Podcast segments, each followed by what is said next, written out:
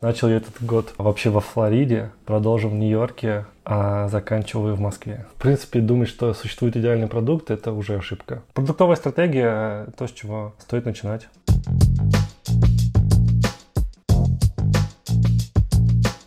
Привет, меня зовут Дарья Минеева, и это первый официальный выпуск подкаста про продукт. Сегодня мы говорим с серийным предпринимателем Евгением Антошкиным о продуктах и уязвимости – Сегодня мы думали говорить про продукт. Мы с тобой обсуждали это, что здесь э, есть э, какие-то хард-скиллы, есть какие-то софт-скиллы, да, но все равно за каждым из нас есть путь, который мы прошли и почему мы этими вопросами озадачились. Вот расскажи про свой путь. Для меня этот э, выпуск сложился так, что мы с тобой просто обсуждали софт-скиллы и продукт. Для меня наши разговоры были достаточно интересными, чтобы дать возможность кому-то еще услышать, о чем мы разговариваем. Я надеюсь, мы сегодня продолжим а, в том же ключе. А про себя я веду в курс дела народ. А, ну, я из Москвы, но в Москве не так много жил. Я 23 или 4 года уехал жить в Бразилию. Там делал стартапы. Потом вернулся в Европу, пожил, потом вернулся немножко в России, поработал. И потом уже уехал в Штаты и 6 лет жил в Штатах. И все эти 6 лет у меня были стартапы, а последний год я консультировал стартапы. Ну и сейчас в одном из них работаю. Мне интересно то, что я наблюдаю за тобой последние вот полгода-год, как ты из архитектуры, вернее, в архитектуре нащупала важность продуктового подхода, вот этого стартаперского подхода. С возрастом или с опытом, но все чаще я понимаю, что ну, здесь мы с тобой на одной волне, что софт-скиллы бьют хард-скиллы. Но что мне удивительно, как бы в стартап-тусовке это еще более-менее как-то понятно, да, какие-то пацаны в гараже что-то собрали, и там у них можно списать это на технологию или на какое-то там время и место удачное, и у них там полетела какая-то компания. Что не так? Но в твоей индустрии в архитектуре настолько фундаментальные вещи, как дома, которые стоят там тысячелетиями, и ты там, мне кажется, прикольно показываешь, как это там работает и должно, по крайней мере, работать. А вот мне вот это интересно, давай про это поговорим. Меня заинтриговал твой рассказ про Бразилию, про первое такое решение уехать из России что ты уехал вообще по вопросу урбанистики. Как вот ты к этому пришел? Ты знаешь, получилось немножко наоборот. Я всегда любил города. Ну, как бы я из Москвы и большой город. И еще, знаешь, когда у тебя там особо нет в школьные студенческие годы денег тусить по каким-то там заведениям, ты тусишь просто на улице. Там парки, лавочки и вот это все. И город – это твоя среда обитания. Особенно, когда в час ночи закрывается метро и открывается в 5. И вот это время вы очень продуктивно обычно проводите в городе. Я когда решил, что хочу пожить в Бразилии, я смотрел, какие города там есть, и наткнулся на историю города Куритибы, которая там, ну, в двух словах, в Бразилии там в 70-е, 60-е годы правил военная хунта, и в городе Куритиба то ли умер мэр, э, какой-то очередной военачальник, то ли что-то такое. Там были сильные кандидаты, в эти генералы, которые правили страной, тогда решили, нам не нужен сильный кандидат, вдруг он вырастет до чего-то, что может составить нам конкуренцию. И взяли молодого парня, назначили мэром, который был тогда руководителем института градопланирования или что-то такое. Тогда еще урбанистики не было такой науки. И просто, ну, типа, вот он знает, там что-то в городах понимает, пусть будет мэром. А он сошел с ума и стал делать крутые вещи тут же, там, типа, взял главную улицу, сделал пешеходный в одну ночь. Посадили клумбы, там просто люди заснули, там была дорога, проснулись, там уже пешеходная улица. Это мы сейчас понимаем, о, пешеходная улица классная, и то не все. А там в 70-е или когда это было, чуть на виллу его не подняли. Вот он такими экспериментами, еще у них было очень мало денег, и это его знаменитая фраза, же Эмилия, его зовут, что хочешь креативности, убери из бюджета 1.0. И они такие крутые решения находили, там вот это метро их наземное из автобуса стоящее с пересадками. Ну, в общем, меня это очень вдохновила история, и я захотел туда поехать пожить. И в итоге там даже получилось немножко поработать на местной мэрии. Мы там в 2012 году делали проект велодорожек для города, что сейчас звучит вроде как обычное дело, но в 2012 году делал велодорожки, что это было прикольно. Именно в этот момент то, что ты делал, ты называл продуктом. Или вообще знал ли ты, что такое продукт? О чем ты вот в тот момент думал? Просто помочь кому-то, решить проблему, свой интерес в чем-то проявить? Да, свой интерес в чем-то проявить. Я тогда не думал ни о каких продуктах. есть ли такая проблема у людей. Но я посудил по себе, у меня есть, значит, у других должна быть. Нет, просто для меня было вау, круто поработать с администрацией той самой Куритибы. У меня португальский был такой, ну, типа, блин, очень плохо был с португальским, тем не менее, ну, мне было, слушай, 24 года, я такой, вау, блин, мы тут меняем город. Нет, никаких продуктов в голове не было тогда, вообще никакого подхода, вот этих итераций там, как сделаем, так и сделаем. Ну, тогда никто ничего не понимал, на самом деле. А когда сформировался вот а, у тебя в голове понимание, что ты хочешь сделать продукт? Вообще, мне кажется, во всем осознанность приходит, когда ты так сильно накосячил или как-то еще обжегся, что ты понял, что по-старому уже не работает и надо что-то как-то по-новому. А потом ты смотришь назад, оглядываешься, и в перспективе видишь, что оказывается этот паттерн уже был давно намечался, просто ты его не замечал. Ну, как любой кризис, это на самом деле накопление изменений, которые должны были происходить постепенно – которые там либо откладывались, либо что-то еще, и они теперь пришли все разом. Это кризис любой, экономический, там, в личных отношениях, на работе, ну, не знаю. И вот эта точка у меня случилась, когда я уже жил в Нью-Йорке, делал свой стартап там очередной, и понял, что как я делаю, не работает а как делать надо. Были люди вокруг, которые подсказали, помогли. Ну и потом, когда я в Y Combinator попал поучиться, там, конечно, мозги вправляют очень хорошо.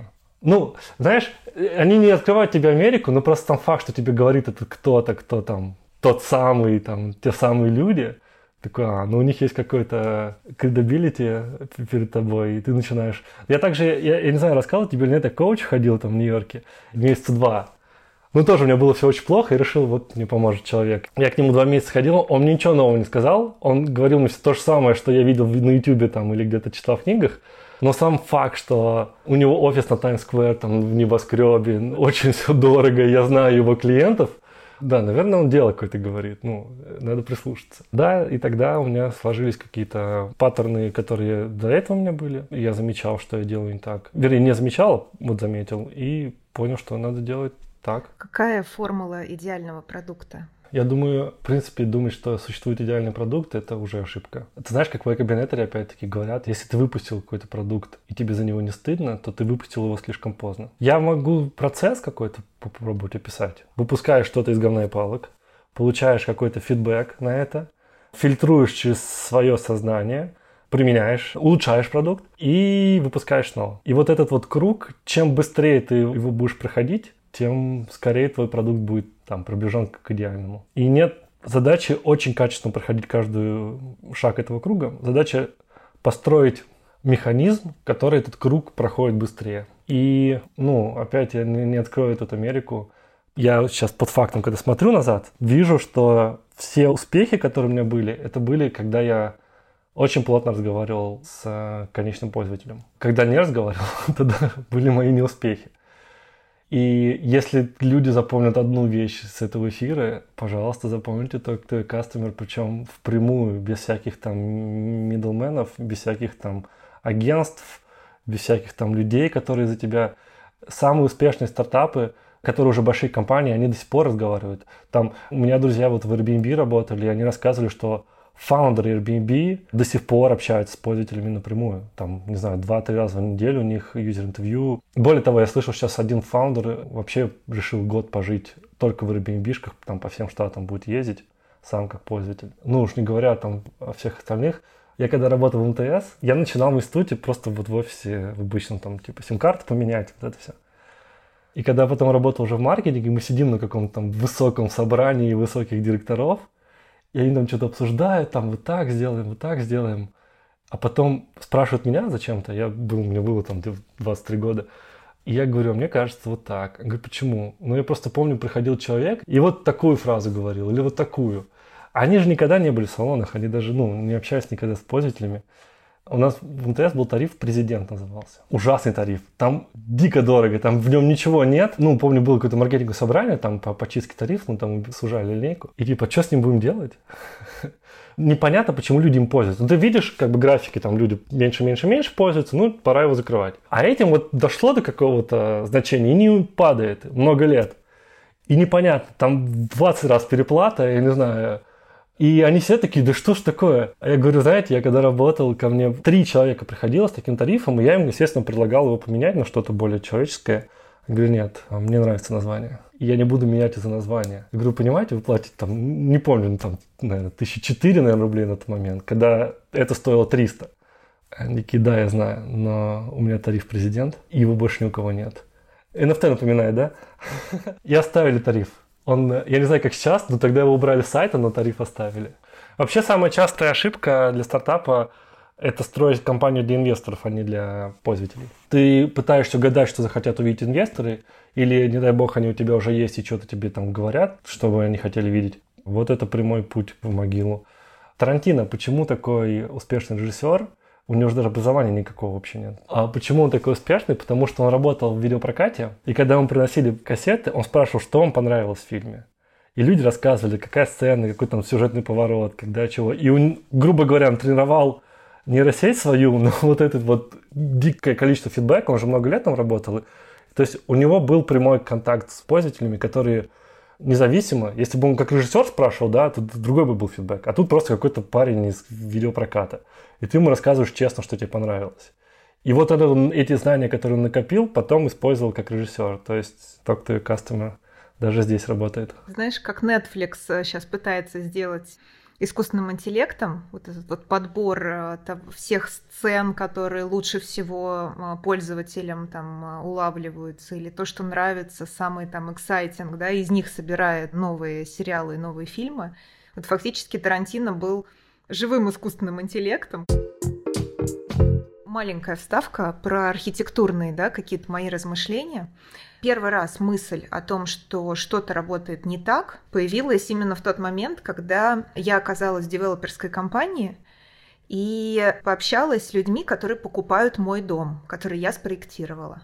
И ну, потенциальная как бы аудитория тех людей, которые вот действительно будут там жить, да, вот в том доме, который я там проектировала полтора года. И в этот момент мне вообще стало понятно, что мы реально проектировали для инвестора. Потому что это какое-то такое узкое горлышко, оно должно быть проводником между условно продажами и архитектором, да, там передавая задумку архитектора покупателям, да, какую-то такую ценность, которую архитектор в это вложил покупателям, но и также давая обратную связь, соответственно, рассказывая про этих людей, да, кто они, что они, какие у них потребности, почему они купят наш дом, а не пойдут, допустим, там какой-то соседний дом покупать. И вот э, для меня это стало прям переломным моментом, и я стала кайфовать именно от, встреч э, на продажах, на показах квартир людям, которые приходят, и вообще все совершенно разные. Для кого-то там ценность это престижность места. Для другого человека ценность это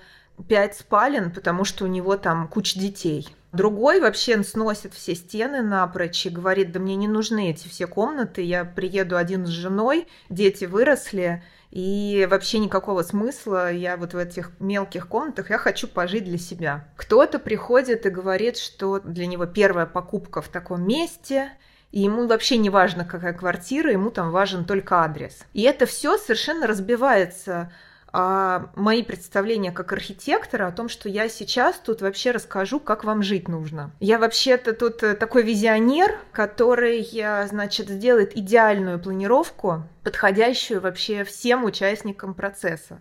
На самом деле, после этого я стала иначе проектировать. Вот это было прям вообще у меня такое какое-то чувство эмпатии к людям проснулась, что я поняла, что это сильно влияет на ту архитектуру, которую в дальнейшем я буду делать и которую я буду производить.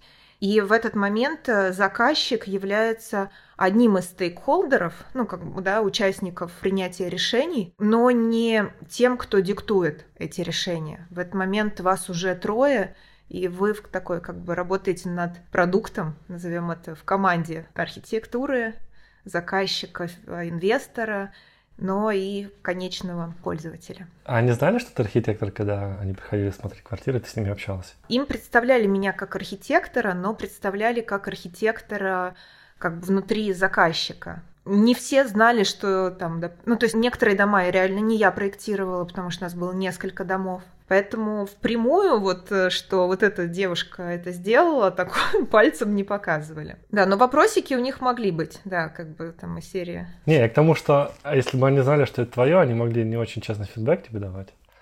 Интересно, в архитектуре ты не можешь итерировать продукт. Там, вот когда ты софт какой-то делаешь, да, там выпускаешь новые версии, а дом ты не можешь от говна палок построить, а потом его улучшать.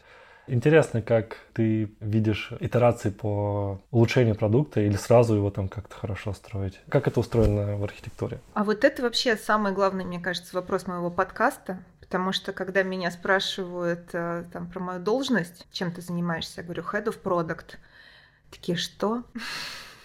Это функция, которая появилась в архитектуре и девелопменте недавно, и все ее понимают совершенно по-разному. Ну, то есть, э, если у тебя потоковое строительство, ты собираешь из префабов, ты успеваешь каким-то образом адаптировать, да, вот этот продукт. Условно, самолет и пик у них гораздо быстрее, чем в моем случае обратная связь, потому что у них производство построено так, что цикл начала проектирования до въезда людей сильно короче. Но все равно они же уже въехали, когда фидбэк смогли дать. Да, да. То есть они потом следующие дома получше построят, но эти уже... Всё, но да? эти уже, да.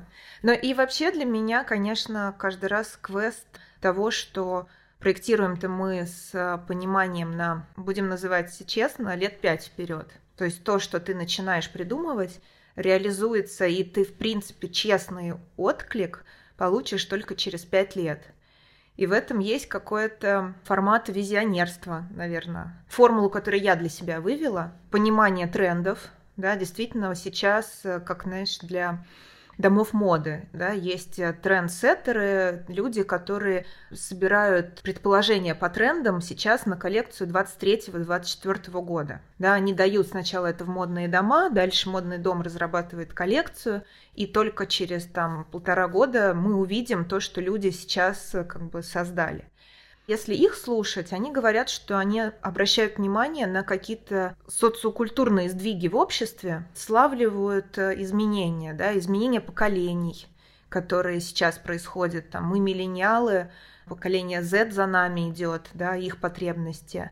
Там до нас это X, бумеры, совершенно с другими ценностями. И вот тут возникает вопрос ценностей. Соответственно, я, как миллениал, у меня свой набор ценностей. У поколения Z следующих, да, которые вот ТикТок, то есть мы такие Инстаграм, следующее поколение ТикТок, да, у них другой набор ценностей. Соответственно, ты понимаешь, что через какое-то время твоими покупателями будет вот, вот эта категория людей, да, вот через пять лет. Ты делаешь какую-то там связку своих ценностей, понимаешь, как это будет работать, и вот это тоже является такой опорной точкой визионерства. Но я согласна вот про сообщество, ну, в смысле про коммуникацию, про задавать вопросы. Все равно оно есть. Спрашивать человека, а как он хотел бы жить, бесполезно. Это тебе просто футуристические фантазии начнутся, я хочу так. То есть он, ну, в общем, не работает. Поэтому задаются вопросы, Какими сейчас трудностями ты встречаешься вот в том месте, где ты живешь? А что тебе нравится в том месте, в котором ты живешь? Ну, то есть что-то про сегодня или про вчера. Извини, ты сама к этому пришла, к такому формату вопросов? Я коуч. Ну, ну да, это, кстати, вот тоже формат soft skills, который добавил все-таки мне наверное, какой-то level up профессиональный. Очень перекликается с э, стартап-тусовкой, как устроено там и подходом опять-таки в Y Есть книга такая, «Тест для мамы». Она как раз очень классно показывает, как на юзер-интервью задавать вопросы, потому что когда ты спрашиваешь человека, что он хочет, это совершенно бесполезный вопрос. Люди не знают, что хотят. Я не знаю, что я хочу. Да еще это сформулировать как-то. А когда тебе еще сформулируют, ты ему это предоставишь, он скажет, ну, э, нет. Немножко не так. Ну, короче, что-то поменялось, либо передумал. Вот, поэтому надо спрашивать конкретный опыт из прошлого. Вот совершенно точно сказал, что какие-то, что у него было или есть конкретный опыт с прошлого. Не ты хотел бы вот такую там фичу иметь в приложении, а когда ты этого захотел, ты вообще что сделал? Ты хоть погуглил? Понимаешь, когда человек говорит, я хочу вот это, а у меня такая проблема есть, но он ее даже не гуглил, то проблема, она у него в голове. И ты бьешь кучу денег, времени решить ее, а ему будет все равно. Так что да, это, это прикольно, что у тебя так тоже пересеклось, что да, конкретный опыт с прошлого. И знаешь, это знаменитая фраза Генри Форда, который говорил, что если бы я спрашивал людей, чего они хотят, они бы сказали более быструю лошадь. Действительно, если бы ты спрашивал, чего ты хочешь, потому что люди не знают технологические возможности на данный момент и так далее. Они видят лошадь, хотят просто ее улучшить. Когда ты спрашиваешь, а какие у тебя проблемы, когда ты едешь на лошади там, из точки А в точку Б, и тебе говорят, ну вот там ее кормить надо, она там устает, я не знаю, под дождем промокаешь. И ты, видя их реальные проблемы из прошлого, сопоставляешь теми возможностями технологичными или там в твоем случае ну, это тоже технологии, да, наверное, архитектура. Какие есть на данный момент там материалы, технологии, и что из этого можно решить. И тогда рождается автомобиль.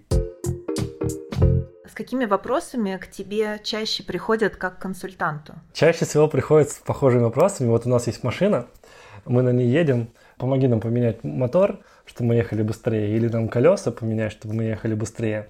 В общем, что-то сделать с этой машиной, чтобы она ехала быстрее. Или мы, допустим, ехали-ехали, ускорялись все время, но что-то перестали ускоряться. Мы по-прежнему быстро едем, но ускоряться перестали. Мы думаем, что проблема в этом. Помоги нам там в продукте или неважно. И ну, стандартная история, как обычно, ты начинаешь смотреть и, и спрашиваешь, вы куда вообще едете? И люди не очень понимают, куда они едут. Они либо вообще не понимают, куда едут, но хотят ехать быстрее, конечно же.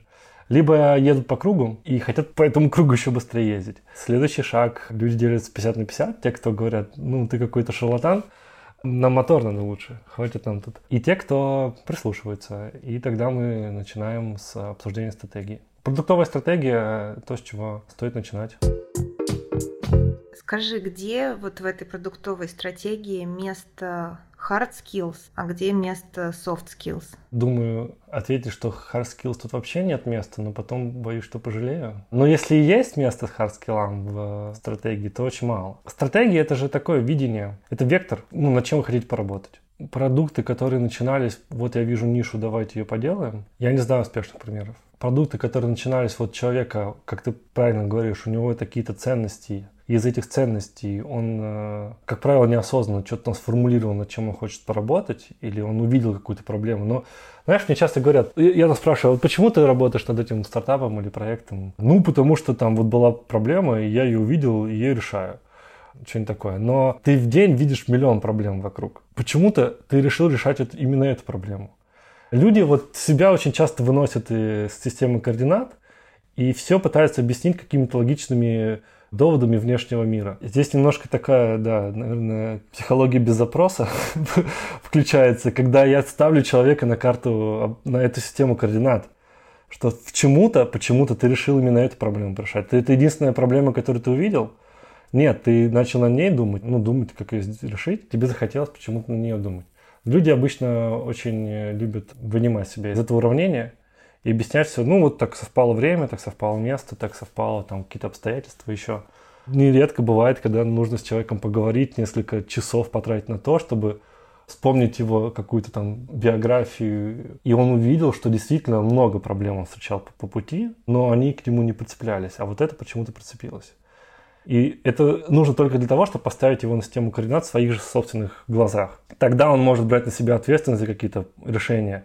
Иначе каждое решение дальше будет, а стратегия это как бы, ну, это система координат, по которой будет дальше решение приниматься. И когда ты строишь ее изначально опираясь на внешний мир, там какие-то обстоятельства, это очень неустойчивая, нестабильная позиция. А когда ты опираешься на то, что тебе ценно, твои ценности, то, что тебе важно. Моя школа кунг-фу говорит, что у человека, у там, фаундера стартапа, у него уже вся стратегия есть внутри, он просто не очень ее понимает. Я ее помогаю из него вытащить, сформулировать, выкристаллизовать и просто сформулировать какой-то коммуникационный продукт, ну типа презентации, чтобы было понятно другим. Он и сам понимает, и потом другие понимают, почему мы это делаем и зачем. Это все софт-скиллы, тут никаких хард-скиллов. Я, заметь, ни разу не сказал, вот у тебя есть опыт в этой индустрии, давай работай в нем. Или вот у тебя есть связи в этой индустрии, там работай. Или, хотя связи, не знаю, хард-скиллы или нет. Или у тебя есть там какие-то навыки конкретные, Слушай, у тебя есть навыки, ты работаешь в том, что тебе неинтересно. Как-то ты будешь, наверное, работать, но, блин, ничего хорошего из этого не выйдет. Поэтому вся продуктовая стратегия для меня это софт-скиллы. А почему ты думаешь, людям так сложно говорить о себе и вот себя именно на этой карте располагать? Ну, потому что нас всю жизнь учат э, противоположному. Нас не то чтобы не учат, как это делать, а нас учат именно противоположному. Ну, меня 30 лет учили, что нужно делать то, что надо делать, а не то, что тебе там хочется. А я еще, видишь, не так много жил в Москве, в России. Ну, в моей голове цепочка такая. Тебя очень сильно любят, э, как по-своему, как могут. И поэтому эта любовь как бы перерастает в тревогу. И тревога тебя, родительская тревога, ограждает от всех возможных методов совершения ошибок. Мы учимся через ошибки. Это единственный способ познавать мир. И почему-то, когда маленький ребенок начинает ходить и падает, как бы это все нормально. А когда он начинает дальше таким же методом познавать мир, это трагедия великая. И родители становятся не на позицию поддержки, и мы там типа с тобой, а в противоположную. Типа, нахрена ты туда полез? Ну, я же тебе говорила. Поэтому мы, в принципе, заточены избегание ошибок, поэтому вот эта бюрократия, когда размывание ответственности, что если что, ошибка не моя, мы же 10 человек согласовали. Вот еще иди, вот еще с 11 согласуй. А, ну еще, конечно, незнание себя. Опять-таки нас учат с детства там. Но это мой любимый пример, не помню, рассказывал тебе или нет, когда маленький человек ест суп, например, и говорит, мне горячо, а мама такая попробовала, не, не горячо, ешь. Ну, для него-то горячо. А когда ты, ну, ребенок, родители для тебя боги, через них весь мир, они тебя спасают каждый день, чтобы ты не умер, они тебя полностью всем обеспечивают, и весь мир, в принципе, через них устроен. И когда тебе мама говорит, это не горячо, такой, а, ну, значит, ну, мама до этого говорила, что если я упаду, мне будет больно, я буду плакать. Так случалось. Или там что-то еще. Ну, меня мама спасала жизнь каждый день. Или папа, неважно. А тут э, она говорит, что это не горячо, значит, она снова права, как и во все миллионы раз до этого. И значит, то, что я чувствую, какая-то фигня. Не надо этого чувствовать. Надо вот, как мама говорит, так правильно. Чуть постарше потом, типа, надень шапку, тебе холодно. А, ну, я не очень знаю, холодно мне или нет, но раз мама, мама это считает. От этого мы не то, что не учимся себя слушать, мы, в принципе, учимся противоположному. Зависеть от общества, от мнения других. Нет ничего плохого, мне как бы слушать мнение других, но от него зависит это, конечно. И поскольку мы сами себя не знаем, мы как бы дальше, ну, вот как я и говорил, это бюрократия, размывание ответственности, перекладывание ответственности. Еще я тоже об этом постоянно думаю, вообще про установки. И, в принципе, работа с собственными ценностями у меня происходит через подвергание сомнению собственных установок. То есть почему я решила вдруг, что так работает. А может быть, оно работает иначе. При этом я вижу такую, знаешь, э, вторичную выгоду в том, чтобы себе эти вопросы не задавать. Потому что если ты их себе не задаешь, ты, в принципе, ну вот действительно находишься в этой системе, что за тебя решили, 10 человек согласовали. Всегда же так делали еще, знаешь, у меня в больших компаниях очень любимый ответ, ну мы всегда так делали. Да. На одном из последних у меня коучинговых занятий там э, классный психотерапевт, коуч, который работает с командами, он э, рассказал э, эксперимент про обезьянок в клетке. Про то, что посадили 10 обезьян, положили туда банан, одна обезьяна берет этот банан, в этот момент остальных 9 обезьян обдают водой. На третий раз этого эксперимента 9 обезьян не дают никакой обезьяне взять этот банан. Они научились э, шоковой терапии, да, такой. После этого одну обезьянку достают, меняют ее на новую, которую никогда не обдавали водой. Делают, повторяют эксперимент, кладут банан, естественно, новая обезьянка тянется за бананом, ей те быстро объясняют, что так делать не надо. Значит, что у нас так правила такие, что бананы мы не берем. Вот. И таким образом повторяют эксперимент, заменяя всех обезьян по одной. И что самое удивительное, что когда в клетке оказываются обезьяны, которых ни разу не обдавали водой, они все равно следуют этому паттерну. И вот это про «у нас так принято». Скажи, как э, поддерживать в себе развитие этих навыков, осознанности, прислушивания к себе, к ценностям? Как э, ты поддерживаешь в себе эти навыки? Я думаю, что самое важное, что есть, самое важное, что ты можешь делать, это позволять себе быть уязвимым. Мы можем разные сейчас приводить эксперименты там про обезьяны и прочее. Примеры там, с бюрократией, с э, любыми другими автоматизмами и установками, которые у нас есть. Неважно, откуда они взялись. Но это все же костыли, которые там построены, чтобы чего-то там избегать. Избегать облития водой, избегать социального неодобрения, избегать ошибок. Это все, короче, избегание. Смотри, я вообще так вижу, что вот человек рождается, ребенок, он вообще счастливым абсолютно рождается. Ну, у него все зашибись вообще, у него, него все классно.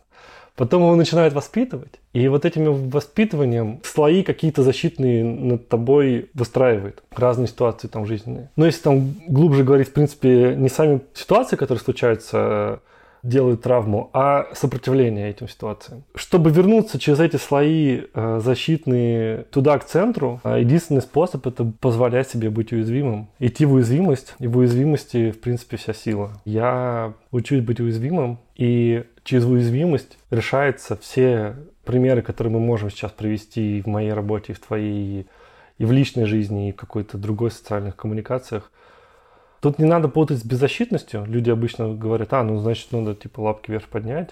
Нет, смотри, беззащитность – это когда у тебя все-таки были какие-то защиты, и они не сработали, и ты остался беззащитным. Так что в уязвимости вся сила. А все остальное – это уже настройки там.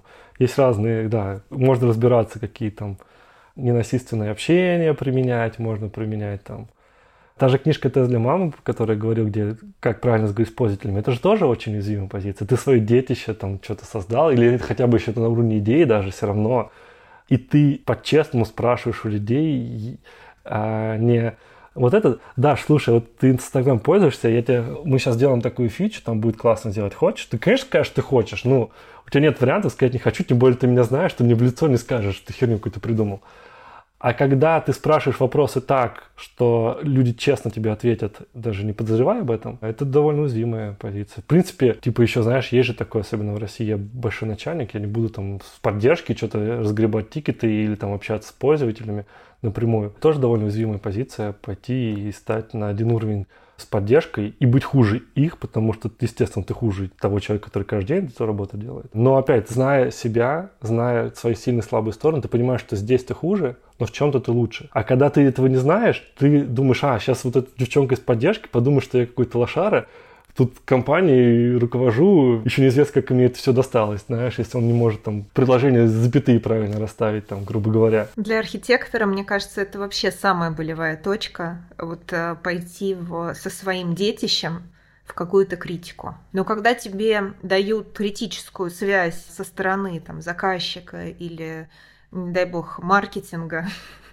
как будто люди вообще в этом ничего не понимающие, это возникает прям вот поток негативной эмоций, что ты же ничего в этом не понимаешь, зачем ты мне сейчас рассказываешь вообще, как мне тут э, архитектуру делать. Вот, и вот в этом моменте у тебя есть развилка. Обесценит этого человека, который дает тебе связь. Ну, ты в маркетинге куда то лезешь вообще. Ты не понимаешь ничего, как балки э, складываются. А можно пойти в уязвимость, позволить себе быть уязвимой, и услышать это.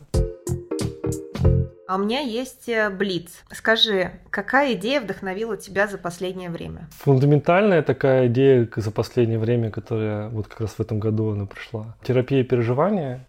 Есть такой Игорь Погодин, психолог из Киева. Я вот пойду к нему учиться через неделю. У него подход, который, мне кажется, самый глубокий, самый прикольный. Ты есть те переживания, которые у тебя есть. Не надо с ними бороться. Опять, он, наверное, просто вовремя появился в моей жизни, но до этого я ретроспективно смотрю, что я до этого изучал. Там все сводилось к тому, что на самом деле страдания приносят сопротивление тому, что происходит. Мы не выбираем, чувствовать боль или нет, но мы выбираем, страдать от нее или нет. И страдание – это сопротивление тому, что происходит. И у него все на этом построено, целое вот направление психологии на этом построено. И мне очень заходит. А в бизнесе, знаешь, ну мы с тобой немножко говорили, может тоже еще поговорим про это. Выпускать NFT для физических товаров, мне кажется, это прям бомба. На какой вопрос ты бы сам хотел ответить, который я тебе не задала? А ты задала. Вот про уязвимость. Ну, остальные какие-то вопросы, ну, там, как когда играют правду или вызов, там, хочется какую-нибудь историю сказать, ну, у тебя же нет такого повода взять и рассказать какую-то жесткую историю в твоей жизни, и ты, типа, хочешь, чтобы тебе задали этот вопрос, но это не, не та аудитория, и времени уже не хватит. Хорошо, тогда это не, не в этом подкасте. Жень, спасибо тебе большое за наш разговор. А у нас есть минутка еще? Можно я задам тебе вопрос? Да, давай. Ну вот мы говорили про то, что люди не знают, чего хотят. Дай бог, они знают, чего они не хотят уже, да? Как ты понимаешь, что ты хочешь? Вообще, что делает тебя счастливой? Меня делает счастливым состояние творчества творческого потока. Это я за собой заметила. Это я пытаюсь культивировать в своей деятельности. Любой вид творчества. Вот сейчас мы с тобой в подкасте, да, я в процессе ловлю кайф от этого. Мне нравится подготовка к этому. Мне нравится, что мы сейчас э, с тобой разговариваем в прямом эфире. Мне нравится, что впереди есть какой-то еще объем работы, да, там запись звука, положить это на платформы подкаст. И я понимаю, что эта деятельность э, не тратит мою энергию, а она ее продуцирует. И вот для меня это критерий. И вот я по этому критерию определяю, счастлива ли я в процессе или нет. Да, телу нужно отдыхать, спать там и все такое, но энергетически ты становишься больше, ты не тратишь энергию. Вот сейчас я тоже с тобой разговариваю, а, ну, я там через какое-то время захочу есть, захочу там размяться, пройти, но энергии у меня не, я не трачу. Я не думаю, блин, когда это кончится уже. Ну, ты не можешь понять это заранее, кроме как попробовать. Какой-то малой кровью попробовать и понять. Если уж прям так говорить совсем, как чего вообще попробовать хотя бы даже, да, но это скилл, который раскачивается. В животе у меня есть какая-то штука, которая чувствует. Я все чаще к ней обращаюсь и спрашиваю, вот это хорошо для меня или нет. А как она тебе отвечает? Я без понятия, как-то чувствую. Ну а так, да, пробуешь, малой крови пробуешь и в процессе понимаешь. Прям продуктовый метод. Да, да. да. Жень, ну что, тогда мы подводим итог нашего сегодняшнего разговора. Спасибо тебе большое. Тебе спасибо. Был рад. Пока. Спасибо, что были с нами. Подписывайтесь на нашу страницу про продукт подкаст в соцсетях и до следующего выпуска. Всем пока.